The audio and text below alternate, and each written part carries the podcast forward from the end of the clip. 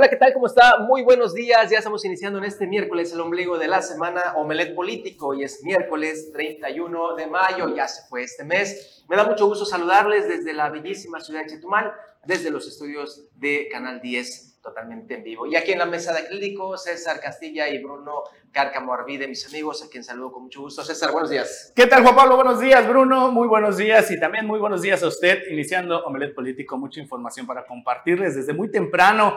Este miércoles ha estado muy movido. Le vamos a tener toda la información de lo que ha ocurrido aquí en la capital del estado, así como también en los 11 municipios de Quintana Roo y, por supuesto, también en la política nacional. Mi estimado Bruno Malofkin, buenos días. Malofkin, Bichabel, Mayatán, Nictetán, hoy eh, un buen día para las lenguas originarias y ayer dio a conocer el Instituto Nacional contra el Cáncer una campaña en lengua maya que al rato se la vamos a mostrar. Oh. Bien interesante, un videito ahí de un minuto. Pero bueno, comencemos con nuestro recorrido. Así es, eh, Bruno, vamos a iniciar con la información desde muy temprano aquí en el municipio de Tompe Blanco, donde eh, lamentablemente los hechos violentos, los hechos de inseguridad, eh, pues continúan a la orden del día aquí en la capital del estado, en la zona centro y también en, el norte de Quintana Roo. El día de hoy, a eso de las seis y media, siete de la mañana, entró un reporte al servicio de emergencias 911, donde una vecina de unos terrenos irregulares que se encuentran en la parte de atrás de este centro educativo Cebeta 11 a la salida de esta ciudad capital, encontró el cuerpo o el cadáver más bien de un, eh, al parecer una persona de, de sexo masculino, un hombre que estaba embolsado entre, estas son fotografías de archivo, esta es la fotografía de, del día de hoy. Eh, lo curioso, o más bien lo, lo que estuvo, eh, eh, resalta esta información, es el mensaje que tenía este, este cadáver que mencionaba que esto le ocurre a las personas que le roban terrenos a la gente pobre. Eso es lo que... Lo que lo que menciona este, este mensaje, ahí lo vemos en, en pantalla. el, el personal de elementos de la Policía de Quintana Roo, así como también eh, elementos de la Fiscalía y la CEMEFO, pues se encargaron de realizar lo que son los el levantamiento de este cadáver para trasladarlo al servicio médico forense. Eh, de acuerdo a lo que es este mensaje, todo parece indicar que se trata pues de ahí de un tema de invasión de predios. Hay que mencionar que pues en estos terrenos eh, ya lleva mucho tiempo que hay un litigio y que pues son terrenos nacionales que han sido invadidos y pues no es la primera ocasión que se da una situación como esta. Ah, hace también algunos años se ha registrado pues este pleito entre pues personas que buscan eh, un terreno de esta manera de forma irregular de invadir y pues resulta con hechos violentos. Es terrible esta noticia con la que despierta Chetumal una vez más, una persona pues ejecutada y pues sí, sí, la verdad no hay que normalizar estos hechos. Lo hemos dicho hasta el cansancio durante muchos meses, muchos años que se ha dado esta situación que ha ido en incremento. No hay que normalizar ello, ¿eh? No hay que normalizar de que, ah, ya otro, otra persona ejecutada más, embolsado y demás, con estos mensajes totalmente terribles. No, no hay que normalizar ello, hay que, por el contrario, exigir a las autoridades respuestas y también que den soluciones a estos hechos que se están dando pues tristemente en la otrora ciudad de Chetumal, otrora ciudad tranquila. Y ahora sí, vamos a este recorrido que tenemos por toda la geografía estatal, por cierto un ratito más, le vamos a presentar todo lo que pasó allá en Tulum en este aniversario número 15 en la fiesta con sus chambelanes y ahí estuvimos también. Todos los detalles un ratito más. Así que vamos al recorrido matutino, César. Así es, iniciamos en Otope Blanco, donde pues se llevó a cabo la sesión ordinaria del Subcomité de Prosperidad, esto aquí en el municipio capitalino. Este martes se llevó a cabo la segunda sesión ordinaria del Subcomité de Prosperidad Económica en la sala de Cabildo Mariano Angulo Basto del Ayuntamiento de Tompe Blanco que encabeza la presidenta municipal Jensuni Martínez Hernández. En esta sesión, presidida por el director del Instituto Municipal de Economía Social IMES, Oscar Zipcocom, estuvieron presentes directores de diversas áreas de la comuna capitalina quienes entregaron sus informes y avances de las actividades que han realizado en lo que se refiere a la prosperidad económica. Con base a lo anterior, el director de Mejora Regulatoria, Miguel Ancona Ancona, dijo que se ha dado especial interés a los incentivos y a la reactivación de la actividad económica, disminuyendo el tiempo de resolución en los trámites y servicios a través del incremento de la capacidad institucional y la mejora regulatoria. Por su parte, el director de Turismo Municipal, Luis González Salazar, dio muestra de videos promocionales de los sitios turísticos de la zona sur como Majagual, Xulja, Ribera del Río Hondo y La Unión, entre otros, mismos que han formado parte de esencial en el fomento al turismo en los stands de tianguis turísticos en que han participado a nivel nacional e internacional. En esta segunda sesión ordinaria del Subcomité de Prosperidad Económica, también informaron sus actividades la directora de la Economía Social, María Dolores Pantoja Flores, el director de la SARE, Héctor Santín Villanueva, y el jefe del Departamento de Capacitación del IMES, Víctor Acosta Carrión. Notivisión. Y bueno, más noticias en Tulum, pues eh, eh, justo en el marco del 15 aniversario, precisamente la gobernadora Mara Lezama convocó a todos los habitantes para trabajar en lo que va a seguir el Tulum del futuro.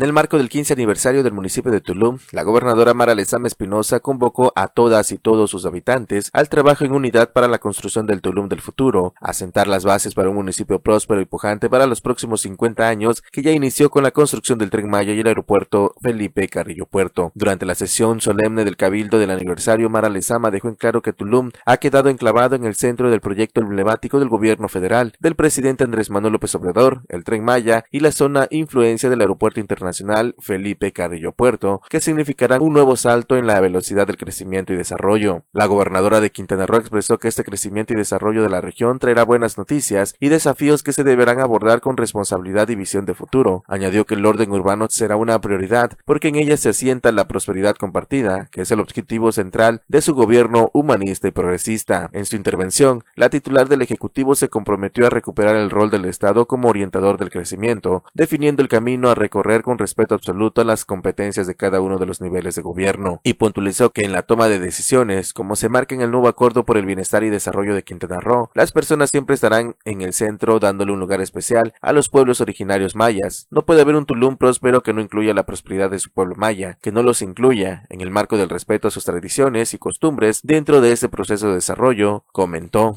Notivisión.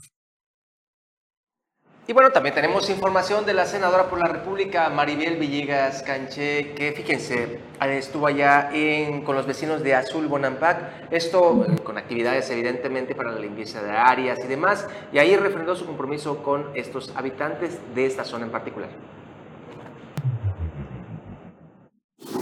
La senadora por Quintana Roo, Maribel Villegas Canché, cumplió un compromiso con los vecinos de Azul Bonampak con la limpieza de un área verde y además visitó a los tenguistas del fraccionamiento Vista Real. La legisladora morenista acudió a visitar a los vecinos del fraccionamiento Azul Bonampak, donde días antes se comprometió con ellos a realizar la limpieza de un área verde para que pudieran ocuparla con actividades recreativas a favor del deporte y la integración familiar. Posteriormente se trasladó al tianguis del fraccionamiento Vista Real, donde saludó a vecinos y comerciantes quienes le dieron un cálido recibimiento y aprovecharon su presencia para tomarse la tradicional selfie y platicar con ellas sobre su trabajo legislativo y lo que ha realizado en favor de la comunidad. Estoy muy contenta de estar aquí, dedicando esta tarde a saludar a mis amigos tianguistas del fraccionamiento Vista Real para hablarles sobre lo que les inquieta, sobre sus necesidades colectivas y cómo imaginan ellos un Cancún nuevo. Por supuesto que también vinimos a fomentar el emprendimiento, que ha sido una de las actividades con mayor crecimiento en Cancún en los últimos años, pues a raíz de la pandemia, muchos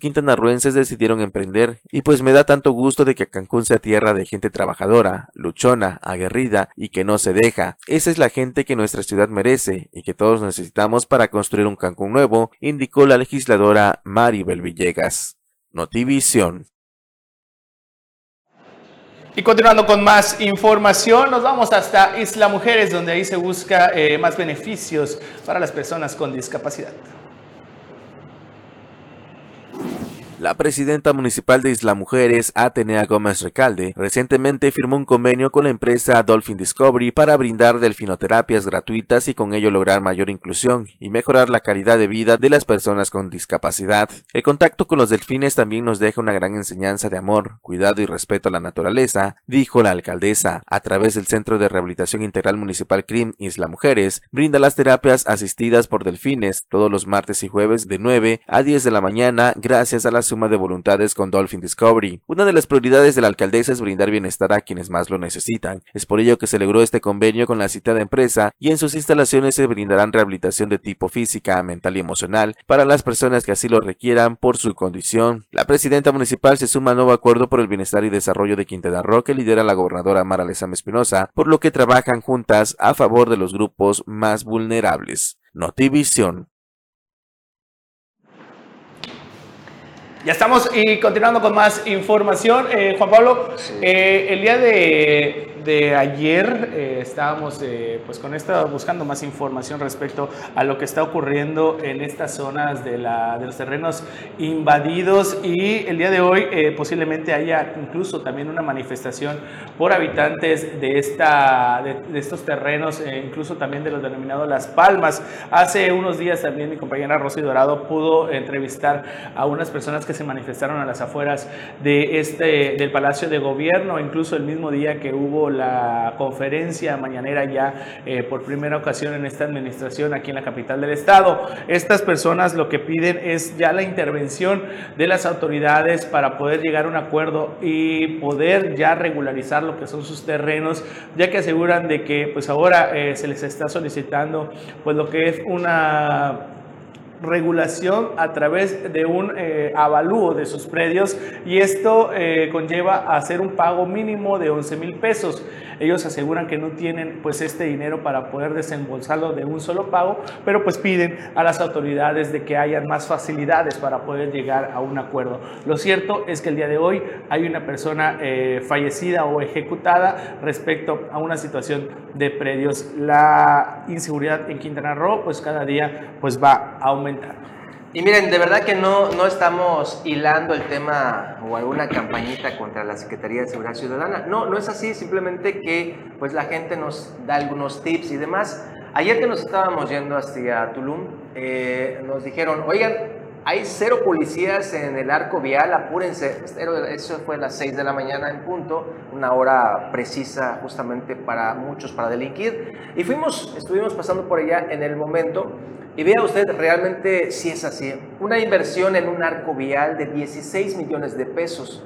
Se iban a poner cámaras de, eh, pues ahora sí, de vigilancia, eh, se iba a poner rayos X, se iba a poner rayos infrarrojo hasta, y demás cuestiones inimaginables, además evidentemente de los policías. Vea usted cómo está este arco de seguridad en la entrada de Chitumal. Fue inaugurado en el 2019, en febrero de 2019 está pues reciente, no tiene mucho, 19, 20, 21, 24 años. Y vea... Ni las chachalacas. Cero policías, cero gente, nadie que te Nada, nadie, Puedes nada. pasar... Te podrías estar en la... En la no, te podrías estar despachando tú adentro de la caseta. Ve, cero, nada, 6 de la mañana. Marcándole el alto a la gente. A ver, espérese. Y, fíjate que, que, no solo es la parte de, de, de, las actuaciones, Juan Pablo, sino que también eh, la manera en la que se está eh, operando por parte de los altos mandos de la Secretaría de Seguridad Ciudadana es lo que está ocasionando este tipo de cosas. Incluso los mismos policías eh, han mencionado que no hay una coordinación real por parte del secretario, subsecretario respecto a las acciones que se pudieran hacer para prevención del delito. Incluso ellos mencionan que lo único que ha cambiado es el color porque lo único Ajá. que hicieron fue pasar del color azul al color guinda y pues es lo único que ha cambiado desde que se inició con esta Secretaría de Seguridad Ciudadana. Entonces eh, ya obviamente ya van más de ocho, ocho meses de esta eh, administración eh, en la Secretaría encabezada por, por Rubén Ollarvide, pero pues lamentablemente lo único que hemos visto es un incremento desmedido de ejecuciones, eh, robos a casa habitación, robos con violencia. El día de hoy pues amanecimos con otro ejecutivo ejecutado.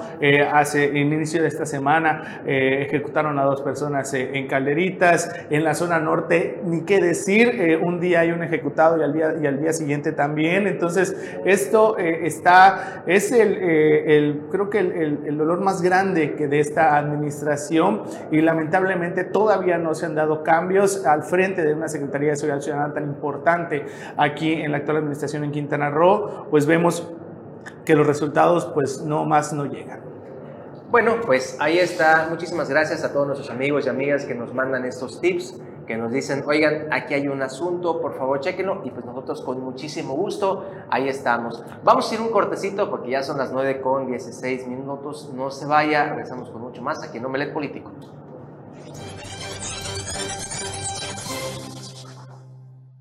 Pues ya estamos de regreso aquí en Omelet Político. Muchas gracias por continuar. Ya se está integrando a la mesa el profe de la información, Anuar Moguel. Ahorita lo vamos a saludar. Y bueno, hay muchísima información. Lo que aconteció ayer en Tulum, ahorita lo vamos a platicar. Anuar, ¿cómo estás? Buenos días. Excelente miércoles. Muy buenos días, muy buenos días, Juan Pablo, Bruno, César. Buenos días a todo el público Omelet Político. Aquí seguimos. Bueno, ahí nos envían dos mensajes justamente a colación a lo que estábamos mostrando, el arco de seguridad que costó 16 millones de pesos aquí en la salida de Chetumal y que no hay un solo policía. Ahí nos dice, para nada, solamente para regalar sueldos a policías es que está este arco, que se pasan el día jugando con sus teléfonos. Otro mensaje dice, no sirve para nada. A veces hay policías que ni siquiera te voltean a ver. Dos mensajes muy importantes de usted que nos está viendo. Y ahora sí, miren, vamos hasta el municipio de Tulum. Ayer fue, pues ahora sí que eh, eh, los 15 años, la fiesta de los 15 años de este municipio. Ahí estuvimos, también me tocó ver a Carlos, a Jimmy, eh, que también andaban ahí buscando la información. los, los saludé y saludé a mucha gente. Ahí está el buen Jimmy y eh, pues eh, se puso bueno, Anuar, se puso bueno la clase política, ahí estuvo. Eh, de hecho, platicamos con la, con la gobernadora, ahí está el evento, platicamos con la gobernadora sobre un tema, creo que es fundamental. El Boulevard Colosio, que ya lleva un 68% de avance y que para verano, dice, dice la mandataria, va a estar concluido, así como también el puente de la Laguna Nichupte, que es un, un puente de los más emblemáticos que habrá en Latinoamérica. Ahí está justamente todas estas imágenes que le hemos traído para que usted vea justamente cómo se puso la fiesta en Tulum. Bueno, no es para menos, ¿no? Uno de los municipios más prósperos del momento, más importantes eh, en materia turística. Ahí vemos al alcalde Diego Castañón Trejo dando el discurso en este decimoquinto aniversario y reunida toda la clase política, la crema innata de la política quintanarroense en ese espacio. Tenemos allá unos segunditos, bueno, unos, unos cuantos segundos de Diego Castañón, justamente al término del evento, eh, sobre, ahora, sí, lo, que señala a 15 años de creación de Tulum. ¿Lo tenemos, producción? Vamos, vamos a, a escuchar. No, bueno, bueno, entonces vamos con la gobernadora, ese sí ya la tenemos sobre lo que eh, viene para la zona norte de Quintana Roo. Este tema, un proyecto importante, el, el Boulevard Colosio, 68% de avance y también el puente de la laguna Nichupte. Vamos a escuchar a la gobernadora. Que crece a dos dígitos como han crecido otros municipios de nuestro estado, pero hay que cuidar el desarrollo sostenible y sustentable y estoy completamente segura que Diego lo va a lograr porque es una persona sensible con que trabajamos 24/7 todos los días y se espera eso, una mejor calidad de vida siempre para las y los habitantes de este gran municipio y el objetivo primordial que es ese crecimiento, pero que la prosperidad del éxito turístico llegue a las mesas de los hogares. Orden, es orden. Mira, lo dije muy claro hoy en, en, esta felicitación para el municipio. No es la primera vez que le pasa a Quintana Roo. Este crecimiento a dos dígitos se da en pocas partes del país y en pocas partes, en pocas partes del mundo.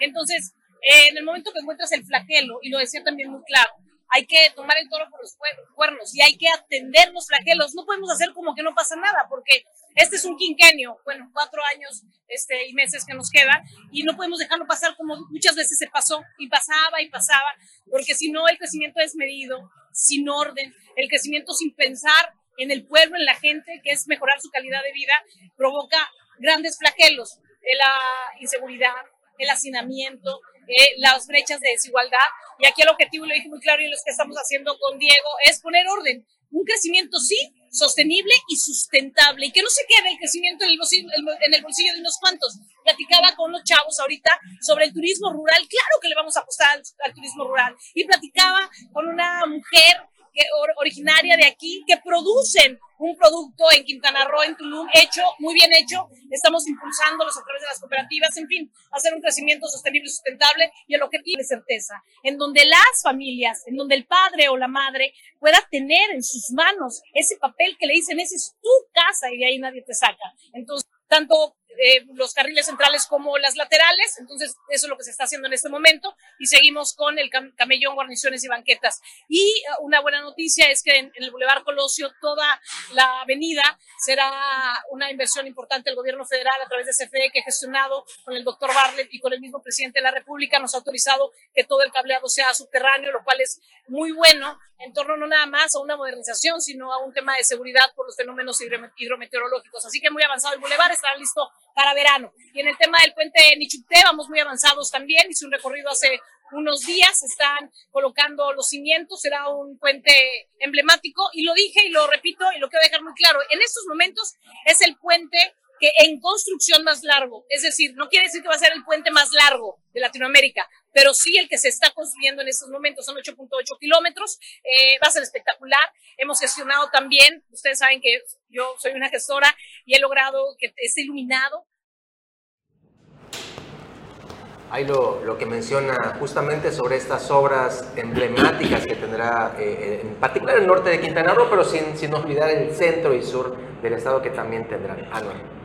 Sí, eh, parte importante de lo que se viene y bueno, también habló la gobernadora Marle Sama sobre el futuro de Tulum, ¿no? Donde se espera evidentemente un futuro bastante próspero. Estamos hablando de un destino turístico ya de talla internacional que todavía no llega ni a su pico, es decir, está en franco crecimiento, así que habrá mucho Tulum para rato. Por cierto, políticamente hablando, también las ambiciones desatadas por la sucesión en el 2024 allá en el municipio de Tulum. Evidentemente, eh, Diego Castañón Trejo, quien inició como tesorero en esta administración, él fue a las urnas como con fórmula con Marciano Zul, él es el suplente.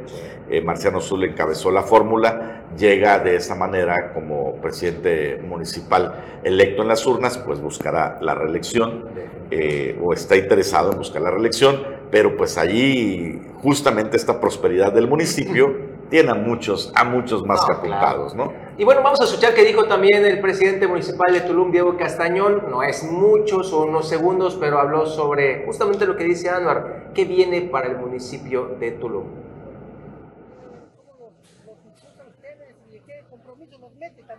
Bien, es un crecimiento ordenado. Aquí nuestra gobernadora nos lo ha pedido, ¿eh? trabajar para los, las y los ciudadanos, salvaguardar la integridad de ellos y empezar con, antes que nada con seguridad, seguridad hacia ellos. Yo creo que vamos bien, vamos por buen camino, poco a poco, día con día, vamos a ir resolviendo todos los problemas. Ahí está, justamente. Y bueno, pero a ver, desde lo que no se vio, cuéntanos el chisme. Lo que no se vio, bueno, no llegaron, no llegaron alcaldes morenistas, no llegó Eric Borges Jam, eh, ¿quién más? María Hernández tampoco llegó, eh, la alcaldesa Tompe Blanco, algunos no estuvieron por allá. Generalmente yo creo que fue más un evento eh, eh, donde los verdes se tenían que hacer notar. Evidentemente, pues ya sabes, Diego Castañón pues eh, está, está en, esta, en esta corriente y pues ahí estuvo también Maribel Villegas, que habló fuerte igual sobre el tema de seguridad de Benito Juárez. Mucho, mucho ambiente, eso sí, un calorazo del, del ah, había allá. De hecho, ahí están algunos de los me parece que ayer fue el día más caluroso de todo el año. Terrible. De lo que ha pasado en este 2023, ¿no? Pues bueno, interesante ahí el tema en, en Tulum. Bueno, vamos con otra nota, César. Vamos un corte y regresamos con más aquí a Hombre Político.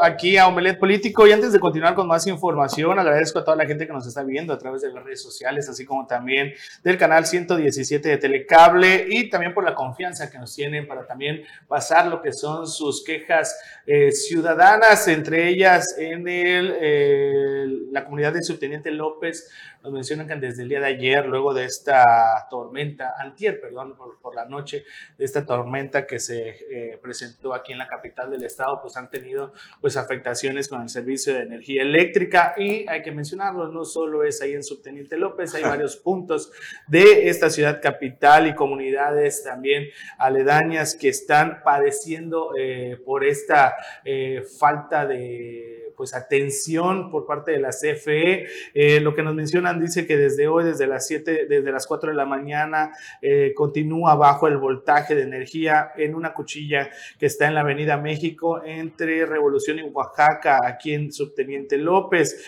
Eh, me dice, buen día César, por favor, seguimos así, ya, ya pasaron las 8 de la mañana y no vino ninguna, ningún personal de la CFE, seguimos con bajo, con bajo voltaje y otros de plano no tienen energía eléctrica por la cuchilla que está caída. De hecho, el almacén de insumos médicos y medicamentos de la CESA está trabajando con su planta de energía.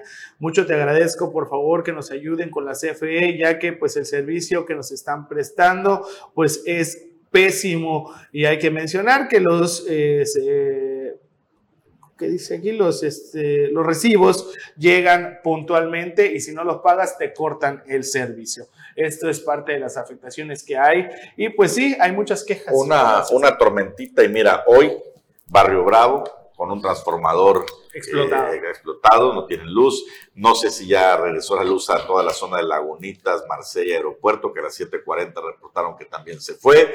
En la zona de Calderitas no tienen luz, tuvieron que, ahí los padres de familia están yendo a buscar a sus hijos porque en la escuela hay un calor insoportable. Eh, bueno, un montón de zonas, también aquí en la zona centro me reportaron cortes de luz, eh, muchas casas que tuvieron afectaciones particulares con la tormenta, que llevan dos días sin ser atendidos, en fin, se le está juntando el lado del planchado a la CFE y ahora sí que ni sus luces. Y apenas estamos iniciando, ¿eh? No, pues, apenas, o sea, nada, nada, estamos, estamos rasguñando el inicio de la temporada. Y este, Anuar, eh, eh, escuché que mencionabas en otro espacio precisamente que también no es solo lo de la luz, sino la gente que se queda con medicinas, el tema de este, mantener refrigeración, los alimentos, todo. O sea, no es nada más este de tengo calor, no tengo luz, no puedo ver la tele, sino todo lo demás que conlleva la energía. Y es que también en los bajones de energía eléctrica eso también afecta incluso a los aparatos electrodomésticos y hay, gente que ha reportado también que ha tenido pues afectaciones en sus, en sus aparatos, refrigerador, televisores y demás. ¿Cuánto cuesta un refri? Arriba de 5 mil, 6 mil pesos. Sí, sí, mínimo unos 5 mil, 6 mil pesos, es, exacto. Entonces esto, ¿a quién se lo reclaman? Esa es la, la gran interrogante. Un, un, dato nada más a colación a lo que, a lo que menciona César. Fíjense, esta semana que recién concluyó, en esta comunidad Plan de la Noria Poniente, en José María Morelos, los habitantes cansados de estos bajones en la intensidad de la, de la energía eléctrica en la Comisión Federal de Electricidad, pues fíjense, eh, decidieron, decidieron que eh, pues cuando llegaron los, los trabajadores de la CFE, rodearlos, bajarlos de la camioneta, decirles se va a quedar el vehículo aquí hasta que nos reparen el tema de cuchillas y todo ello. Eh, retuvieron por unos, unos minutos, unos instantes a los trabajadores hasta que finalmente los dejaron en, tranquilidad, pero dijeron los vehículos se quedan aquí hasta que se repara. Y bueno, ahí el superintendente eh, pues accedió a dialogar con ellos y hay la posibilidad de que mejoren todas estas instalaciones porque es cierto, Anuar, cada que hay lluvias, cada que hay viento y demás, y así leve, ¿no? No muy, no muy intenso, pues inmediatamente se va la luz. Lo mismo en Raudales, Laguna Guerrero y toda esta zona, que cada La misma situación, no, y de Xcalac ni hablemos, ¿no? que ya es una queja permanente, se quedan sin luz tiro por viaje, dos o tres veces a la semana. Bueno, en más información, está pasando algo en la última semana en la zona norte, sobre todo en los hoteles, en la zona turística, y fíjate que me ha llamado la atención que no ha sido tan mediático, a pesar de la relevancia que, tiene. No ha sido tan mediático a nivel local, no lo he visto en los periódicos, no lo he visto tanto en las redes sociales, pero sí lo he visto eh, en las redes sociales de turistas. Y esto es los movimientos que empiezan a ser ya una constante en, eh, de empleados de hoteles de lujo por el tema de las utilidades, ¿no? Hemos visto un cambio trascendental después de la pandemia Sabemos que en el sector hotelero, en el sector turístico, hay escasez de mano de obra, no han podido eh, completar sus equipos de trabajo, se quejan los hoteleros. También hemos dicho que pues, hay muchos esquemas de explotación, hay muchos hoteles que pagan migajas por 12 horas. Pues bueno, parece que eh, hay ahí chispas de descontento que se han empezado a notar en varios hoteles. Miren, en Playa del Carmen fueron varios hoteles que hace tres días, cuatro días, otros antier, paralizaron sus trabajadores los, eh, el, empleo exigiendo el pago de utilidades. Les voy a compartir, estos videos salieron en TikTok, los suben turistas, los suben los propios trabajadores, para que usted vea cómo está la cosa. ¿Podemos poner audio producción? Playa del Carmen en huelga por explotación laboral y por falta de pago de utilidades. Esto ocurrió el día 29 de mayo alrededor de las 17 y 30 HRS. Comentan que por parte del sindicato CTM no recibimos ningún apoyo. La crack es el que nos apoya y ayuda en todo este proceso. Hay días donde debo de trabajar más de 12 horas y me tratan mal.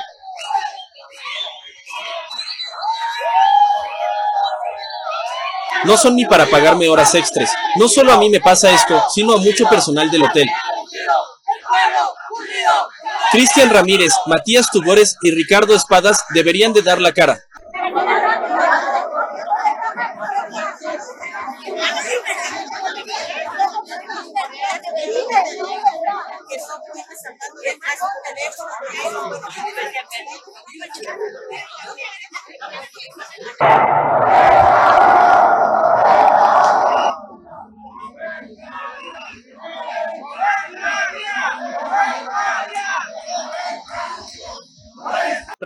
De días diferentes, de hoteles diferentes. ¿eh? Sí, lo que sí hay que precisar, Anuar, que no hay huelgas. Eso sí, eh, no se ha llegado a una huelga como no, tal. No. Eh, son paros escalonados de, labores porque protestas. a protestas más bien de, sus paros laborales. Este, escuché que en el, en el video mencionaban que hay huelgas. En, en, realidad no se está dando ningún tipo de huelga, pero sí hay inconformidad de, estos trabajadores. Incluso algunos mencionan que sí, ya se les pagó lo que son sus utilidades, pero les llegó 50 pesos en algunos casos. A 50 a los, a los meseros, que uno de los que también tienen eh, más, más este, en actividad en estos hoteles, les llegó de 150 a 200 pesos, a comparación de lo que ingresa como ganancias por parte de estas, de estas este, cadenas hoteleras, donde algunos mencionan que se están reportando incluso en ceros o en números rojos, cuando realmente están realizando eh, obras en otros puntos también de la zona hotelera de Cancún. De hecho, ese es el principal tema, que se reportan en ceros y bueno, pagan, no pagan nada.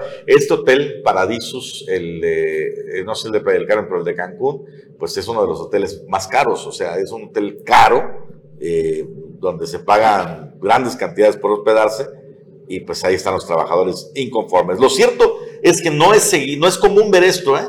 Yo no, recuerdo en los últimos años, eh, prepandemia, que en temporadas de utilidades se dieran este tipo de manifestaciones.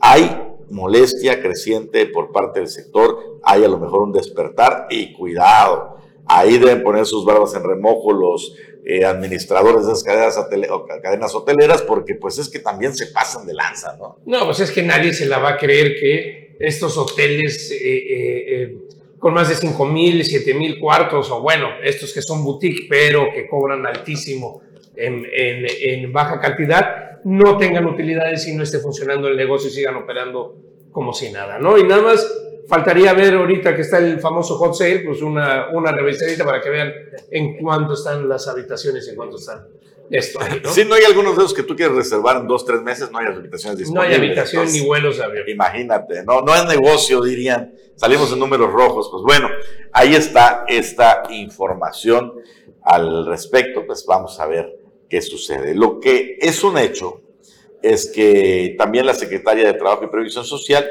en cargo de Flor Ruiz Cosio, dijo que iban a emprender revisión y operativo, un operativo para checar e investigar a todas las empresas, porque desde las pequeñas hasta las grandes tienen problemas con este tema del pago de utilidades. Y aparte, la multa es de medio milloncito de pesos quien no esté realizando ello y haya una denuncia de por medio por parte de los trabajadores, ojo, puede haber una multa de hasta medio millón de pesos y además el procedimiento por parte del SAT. Así que, pues, eh, hoy es el día que vence para el reparto de las utilidades. Ahí nomás. Y en otra información, lo que les comentamos al principio, el Instituto Nacional de Cancerología dio a conocer el día de ayer su nueva campaña, eh, esto dentro del marco de un minuto contra el cáncer, esta es una campaña que ya lleva varios años, pero esta vez en lengua maya.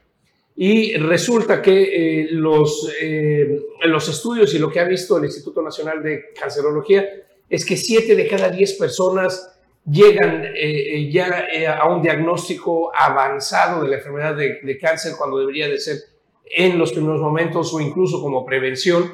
Y lo que es más alarmante, de em, la gente que habla una lengua originaria, pues muchos de ellos una, una lengua eh, materna, como se le conoce a las lenguas indígenas, el, el, mecanismo apropiado para llamarlas, eh, pues muchos de ellos llegan en situaciones avanzadas porque nunca hablaron español y no recibieron la información en su lengua. Entonces, por eso es que el Instituto Nacional de Cardiología lanza esta, esta campaña, va a estar presente en sus redes sociales, Facebook, Twitter, eh, YouTube, bueno, sobre todo este, eh, Facebook.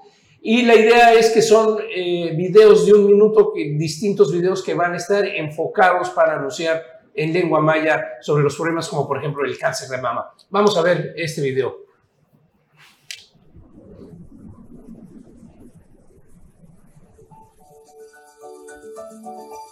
Hunsutuk tial Helsik chen inkasikeч. bashkinutzoj katabeta. Katakata tech, bashkabet titech, matiulak maki. Kunsutuk utial kasike, nohbalech. Utiala tukultik akustal, yetel tulakal bashukat uyal awaldawiye. Utiala yeika bash masahki, shmat anili. Utial maupata, utialulak kini. Tumenutial kastik hunsutukile, hunsutuk atial tulakale. Porque la forma más efectiva para luchar contra el cáncer es saber. Y para saber se necesita solo un minuto. Ahora, eh, eh, cabe decir que, como se dieron cuenta, no es nada más el subtitulaje o demás, sino que también proviene muchísimo, que ese es uno de los temas más complejos y que menos se enfocan. No es una simple traducción, sino se tiene que hablar desde la cultura, se tiene que hablar desde los mecanismos propios de la comunidad, de, de eh, eh, los mayaparlantes, y aquí se logra perfectamente porque también es un tema especial la intimidad y esto, y bueno, pues ahí está el primero de los que vamos a ver, va a ser interesante seguir viendo el resto de la campaña. Es, como el tema, eh, Bruno, de los, los, los, los juzgados donde no hay traductores de, lengua maya y muchas personas pues ante la falta de ello pues se van dilatando sus procesos y esto se da muchísimo aquí en los juzgados de Quintana Roo, sobre todo en el tema de los juzgados penales, ¿eh? mucha gente sigue encerrada y no sabe ni cómo van sus procesos debido a que no hay traductores mayas. ¿eh? Fíjate qué, qué interesante eso, eh, Juan Pablo, de los cerca de 800 mil, poco más de 800 mil, menos de un millón que son los mayaparlantes en toda la península del Yucalpetén, de, de, Yucatán, pues de ellos entre el 12 y el 15% no hablan español, no son bilingües, o sea, solamente hablan la maya. Así que estamos hablando de 100 mil personas que solo hablan la maya. Por eso la, la importancia de esto y bueno, además que se ve preciosa la lengua maya puesta ahí en todo lo alto, honor ser parte de la península de Yucatán. Pues ahí está el tema. Vámonos a un corte, el último de esta emisión. Tenemos más información al regreso.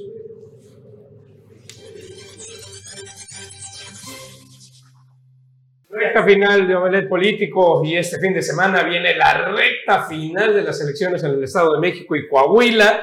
Vamos a ver qué sucede, pero por lo pronto Coahuila, cuatro días, el, el, el domingo 4 de junio, pero por lo pronto Coahuila, uy, es el, es el laboratorio de lo que se nos va a venir. Y ojo, porque aquí lo tendría que ver muy de cerca el Partido Verde y el Partido del Trabajo, lo que ha sucedido allá.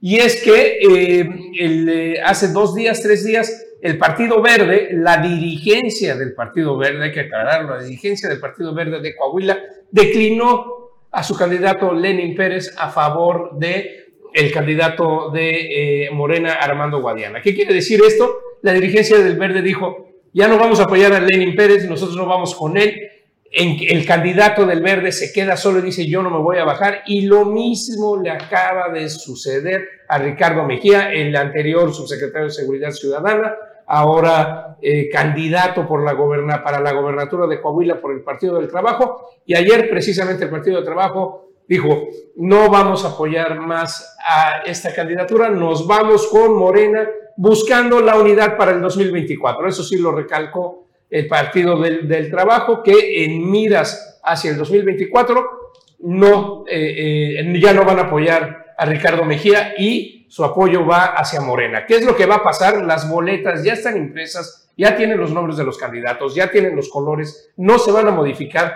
van a salir así, pero las dirigencias están hoy como locas, o sea, desde ayer y hoy, moviendo toda su maquinaria para que los votos vayan hacia Morena. Sí, pero eh, nada más aclarar, los votos que vayan a esos candidatos van a ser válidos para esos candidatos. Porque un punto interesante, las dirigencias nacionales ya se alinearon, ya eh, pactaron con Morena, con Mario Delgado, pero las estatales no. Es decir, ninguno de los dos candidatos, ni el del PT ni el del Partido Verde, eh, que son, eran tentativamente parte de esta coalición originalmente, ninguno de los dos se ha bajado de la contienda. No. O sea, ellos dos no han dicho, oigan, voten pues por, por Guadiana. No, dicen que se mantienen firmes y punto. Las dirigencias nacionales pueden ser las que digan o pidan a sus estructuras que no apoyen a esos candidatos. Ahora, ojo, porque en algunas encuestas ni sumándolos, ni mezclándolos, ni juntándolos con Humberto Guadiana, le ganan al PRI. Sí, y su candidato que, es Manolo. Sí, no, eso, eso, y bueno, y también lo que habíamos dicho, eh, hay un apoyo del partido de Morena, si no abierto, pues si hay un apoyo del partido de Morena para, para Coahuila, el, veamos si va a ser el último eh, resguardo de lo que queda del PRI después del Estado de México, pero este tipo de alianza, o sea, a ver, eh, si recordamos, al inicio del proceso electoral, cada uno de los partidos decidió ir con su propio candidato, romper la alianza, esto de los de eh, Morena, Partido del Trabajo, Partido Verde, que era la alianza que se estaba formando allá, y cada uno de ellos llevó a su propio candidato, incluso Ricardo Mejía con Armando Guadiana, dos de los que habían sido eh, eh, precandidatos por Morena para Coahuila, que habían sido precandidatos de la alianza, decidieron a la hora de que no se nombró, que no les favoreció, pues Ricardo Mejía dijo, me voy con el PT, el PT lo vio claro que podían ganar, Lenin Pérez dijo, me voy con el verde, el verde, pues ahora sí que no sabemos por qué decidió apoyarlo, porque tampoco tenía posibilidades desde el principio, pero esta división preelectoral pasó toda la campaña, todo indicaba que iban juntos y tres días antes, cuatro días antes, se rompe esto. Así que empieza a ser que no es garantía tener el respaldo, incluso tener toda la campaña de un partido, porque 10 minutos antes de las 12 el partido dice, no vamos con ellos. ¿Qué sucede si gana uno de ellos todavía con el sello del partido? Ese va a ser un tema bien interesante para el Instituto Electoral de Coahuila. ¿Cómo cambiarlo? Porque pues no será el partido, sino será el candidato como candidato independiente. Es una situación eh, complicada, pero bueno, que al, parecer no se va a dar.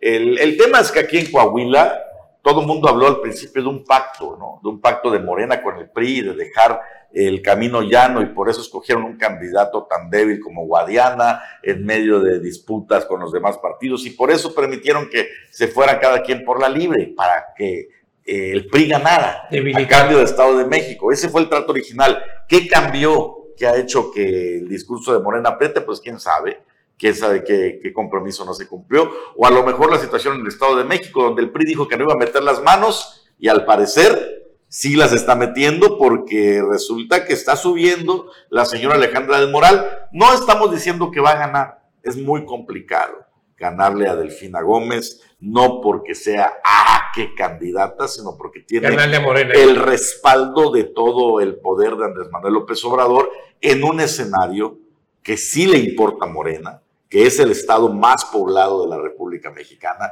y que es el termómetro electoral que viene para el 2024. No se puede dar el lujo Morena de ganar, pero querían ganar arrasando. Y resulta que las últimas encuestas colocan a Alejandra del Moral pues bastante cerca, Bastante o cerca. al menos más de lo que se esperaba. Y además, además este, de, de mayor población, el de mayor desarrollo industrial es el que más industrias pesadas tienen, donde, donde se hace eh, eh, la manufactura fuerte del, del país allá. Es Entonces, una, va a ser una cosa, una cosa rara del Estado de México, ¿no? Si bien eh, es un Estado con muchos problemas sociales, con mucho rezago social, con mucha delincuencia común, no hablo de la delincuencia organizada, eh, usted ve cada rato los robos ahí en el transporte público, al mismo tiempo, como dices Bruno, es el Estado más industrial y que alberga a las familias con más lana de este país. Pues, eh, entre Monterrey y ahí, Sí, ahí se, ahí pero se lo van dividiendo. tienen- entre Nuevo tienen, León y el o sea, Estado de sí, México, entre Nuevo León y Estado de México, pero hay un grupo de 20 empresarios que que viven en el están Estado cargados, están cargadísimos. No, bueno, la, la- la gente de dinero del Distrito Federal vive en el Estado de México porque son las zonas conurbadas más exclusivas y, y- y- y de mayor alcance financiero, ¿no? Más interesante, ¿qué, ¿qué tendremos que ver aquí en el Estado? Pues empezar que no se la crean ni los del Verde, ni los del PT, ni los de tal, aunque las dirigencias digan, vamos contigo solos, porque aquí está el ejemplo, ¿eh? Iban solos, se hizo la campaña, todo, y en ese momento, a la hora de la hora, a la hora de la votación, que es cuando más se necesita el apoyo de los partidos, ¿sabes qué? Vamos por allá a ver qué tanto apoyo logran sacar cada quien solito. Va a ser dificilísimo. Pero también habrá que ver eh, cómo estuvo la presión ahí en la cúpula, ¿no? Que les dijeron, a ver, se van por su lado, pero en la nacional y Pues ahí está lo el, pusieron en ahí está el mensaje ¿no? del, del- del PT, ¿no? Más claro no puede ser que eh, en vista hacia los procesos del 2024 y avanzar en conjunto. Así que nada está escrito todavía. La política se va a poner interesante aquí en el Estado. Nos vamos con esto. Gracias por estar con nosotros. Nos escuchamos el día de mañana. Hasta mañana.